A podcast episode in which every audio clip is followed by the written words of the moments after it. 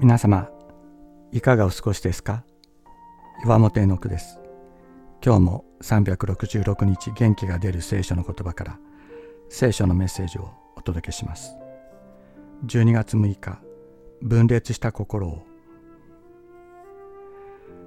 私たちの心にはいろいろな声が聞こえます。期待と不安成したいと思うことと恐れで心が揺れることもあります。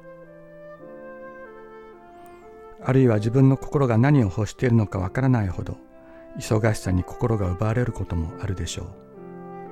また痛みや自己嫌悪のために心が動かないということもあります。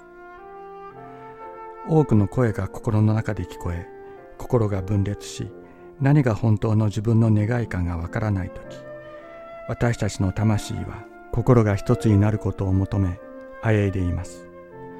本当の自分の心に出会いたいのです。自分の心が何を本当に求めているかを知りたいのです。聖書は言います。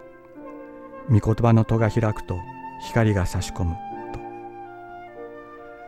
私たちを創造してくださった神様の声を聞くときこの分裂した心に光が差し込む。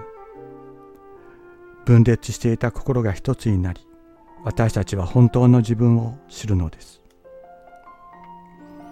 主よあなたの道を私に教えてください。私はあなたの真理のうちを歩みます。私の心を一つにしてください。皆を恐れるように。詩編86編11節。